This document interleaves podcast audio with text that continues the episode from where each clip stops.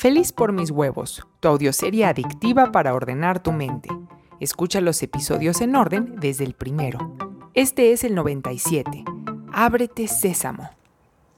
Como en un corte de película tras mi tensión anterior, ahora caminaba por un claro del bosque. El crujir de las hojas de otoño me relajaban. Mis pies siempre descalzos tenían el callo propio de quien anda por la vida así, muy quitada de la pena. Caminaban conmigo en silencio respetuoso, no queriendo moldear mi realidad, dejándome sola con mis contemplaciones, el galán Oscar Wilde y Hans, que yo creo que nada más quería andar cerca de Oscar. Tras darle vueltas a la idea de que Beatriz, el David, Hans y hasta Lug son una proyección mía, en el sentido de que existen millones de versiones de ellos, pero coinciden en esta versión de realidad conmigo por mi atención en ellos, sacudí la cabeza. Ah, de pronto me invadió un cuestionamiento más trivial, si quieres, pero no podía dejar cabos sueltos. Oscar, ¿dónde está señorita Cenizas? ¿Por qué te la llevaste? ¿Qué pasó con sus aventuras? Todo aquello que no tiene tu atención, imagina que no existe. Pero ella tenía mi atención. Mientras pronuncié esto, de inmediato vinieron imágenes a mi mente de cómo señorita Cenizas aparecía cuando mis pensamientos estaban descurridizos hacia cosas incómodas o inútiles, evadiendo lo que tenía enfrente. En realidad esa ratona sí parece una representación de mi chalaleo mental y fue muy oportuno que desapareciera. ¿Qué no te das cuenta que tú eres ella? ¿Yo? ¿Yo soy un ratón despreocupado que me rodea y mete la nariz en donde escucha que la nombran? Sí, todos y todo eres tú. También esta conversación está ocurriendo dentro de ti, dijo Oscar. Pero, ¿por qué parece que dentro tengo el cerebro, ok? Que ejecuta las acciones y las palabras, pero parece que es afuera donde vivo el impacto de esas acciones y palabras. Es un mecanismo de supervivencia, es un artefacto de proyección. No podrías transitar por esta existencia si no hubiera la sensación de dentro, fuera, arriba, abajo, pero es una ilusión. ¿Dónde está la señorita cenizas, Oscar? Tú lo eres. Permaneció en silencio y me adivinó el pensamiento, o quizá yo lo proyecté en él. El David también eres tú. ¿Y Beatriz? ¿Lug? ¿Hans? ¿La fuente? No pueden sino ser tú. Yo también. No existe nada fuera de lo que tu cerebro está interpretando.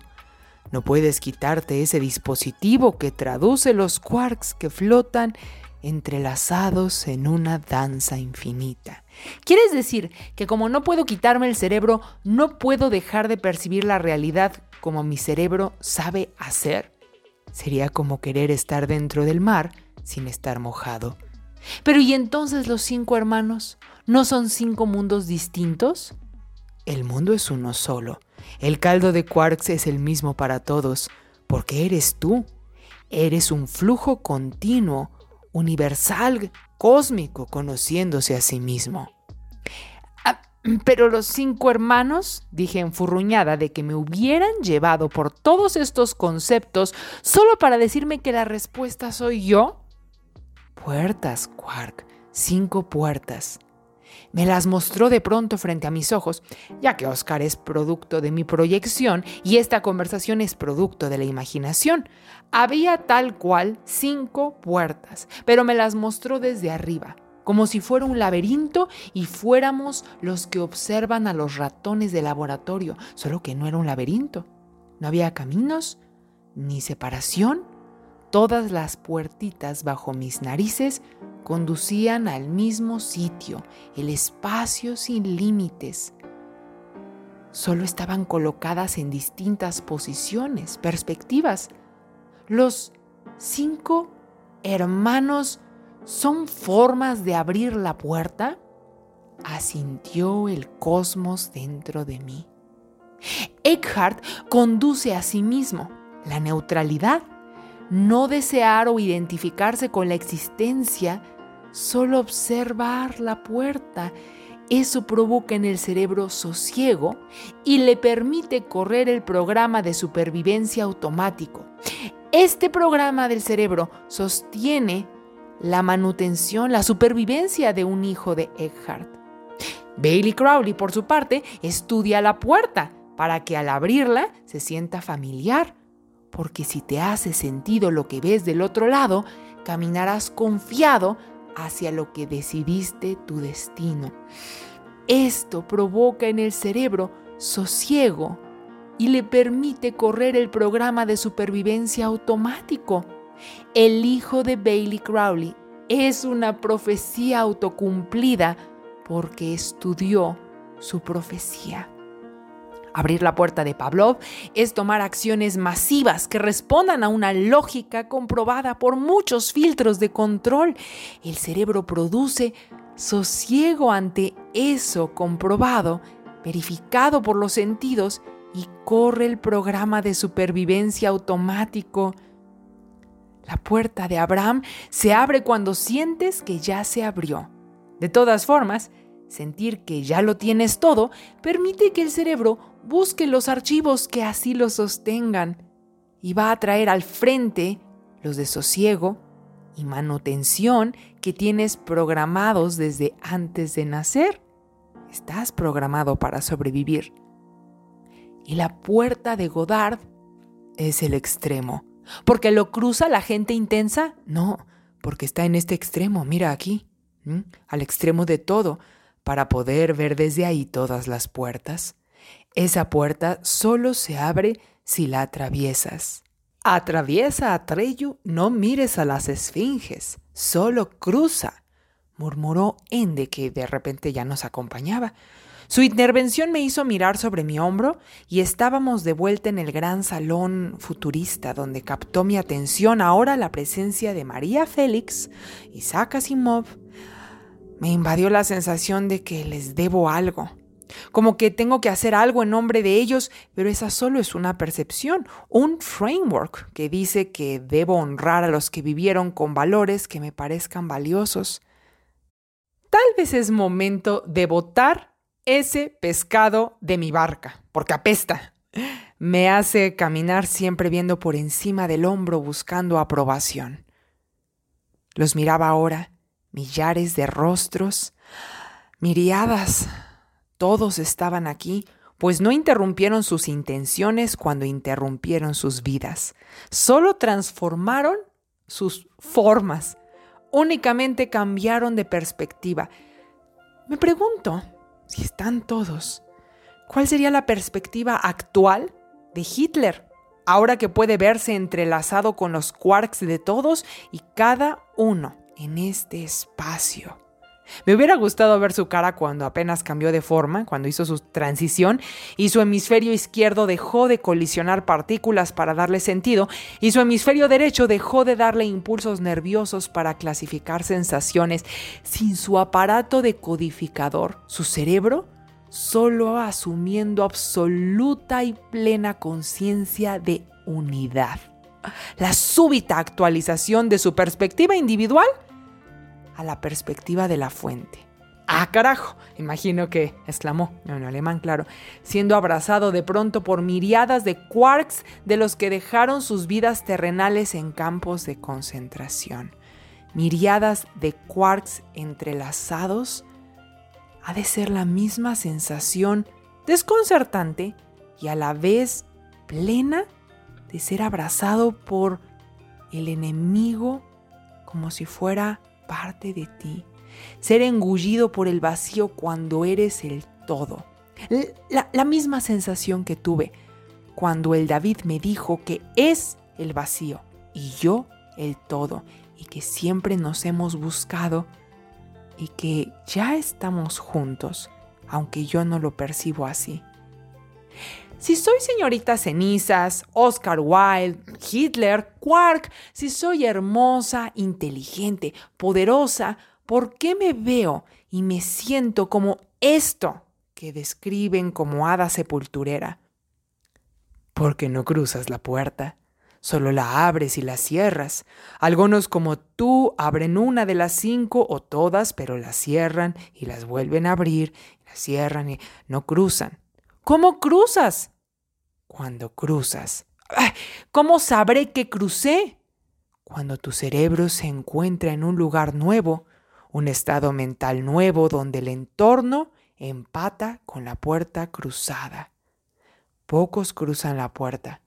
Muchos abren alguna puerta preguntándose si lo que hay detrás es el verdadero camino. Pero ahora que las ves desde arriba, desde el reino de miriadas, ves que todas las puertas están conduciendo al mismo lugar, a que sobrevivas. Y para que sobrevivas solo necesitas una cosa, que la realidad se sienta real. Si te desprendieras de esa sensación, tu cerebro no puede garantizar tu supervivencia. Pero que la realidad se sienta real, Quark, no significa que tengas que vivir como si lo fuera. Cruza la puerta hasta que notes que la cruzaste. Hay cinco hermanos que lo hicieron. Al que este cuento llama Pavlov, te habla de todo lo que hay detrás de la puerta para que la cruces cuando estés lista. Al que llamas Eckhart, te hace observarla hasta que cuando menos te interesa, se abre. Abraham te hace sentir lo que habría detrás de la puerta hasta que te sea familiar y no puedas distinguir si la cruzaste o no. Será señal de que la has cruzado. Bailey Crowley te hace estudiar la puerta, pues cuando la conoces perfectamente puedes abrirla y cruzar como si volvieras al hogar. Y Godard te hace imaginar que eres la puerta abierta porque todo pasa a través tuyo. A ver chicos, mire a todos, ese mar de ojos con todas las respuestas, todas las perspectivas, podía confiarles y preguntarles cualquier cosa, por lo que decidí buscar un rostro de entre tantos que me fuera familiar. Volté y ahí estaba. Quien siempre tengo en mente. A quien le pondría mi vida en sus manos. La respuesta a mis inquietudes. A ti te quería ver. Dime, si de cualquier forma en mi existencia terrenal, al menos, mi cerebro va a hacer lo que yo asuma como cierto, creo que podría decirle cualquier cosa sin importar cuánto tiempo tarde en generar la mielina hasta que mi cerebro lo asuma como real. No pasaría nada repetirme lo que prefiero hasta que la mielina me haga cruzar la puerta, ¿no? Asintió como única respuesta. ¡Ah! Extasiada volteé hacia mi amigo Hans. ¡Ay! ¿Qué le pedirías a tu cerebro tú, güey? Ay, mi obra conmueve el corazón de la humanidad. Escuché a Hans y se me llenaron los ojos de lágrimas. Ah, si supiera. Eh, ¿Tú qué le dirías a tu cerebro? dije a cada uno de los presentes. Quiero sentir que estoy en nunca jamás, dijo James Barry con rostro de un niño eterno. Quiero volver al hogar, dijo Frank Baum mirando sus zapatos bien boleados y relucientes como si estuvieran hechos de plata. ¿Y tú? Ah, ¿yo? Quedé pensativa. Ah, si todo lo puedo, todo lo soy, todo ya existe. Ay, ¿qué le diría a mi cerebro en este instante? Mm. Soy Dios y manifiesto lo que prefiero de inmediato. Expresé a media voz esta idea, temiendo que se derrumbara mi realidad si pronunciaba esto con suficiente certeza. Con huevos. En el momento no pasó nada, pero no me achicopalé. Llevo casi 100 episodios repitiéndome tanta pendejada que no es de extrañar que mi cerebro ahora no me pele cuando por fin sé lo que quiero, cuando por fin sé cómo hablarle. Si mi milagro no ocurre en este instante, no es por eso menos mágico. Soy todas las puertas. Solo debo cruzar. Y eso nunca lo había hecho. Nunca he mantenido el paso avanzando hasta cruzar la puerta. Me la paso abriendo una y otra y otra. Esta vez solo se trata de continuar hasta cruzar.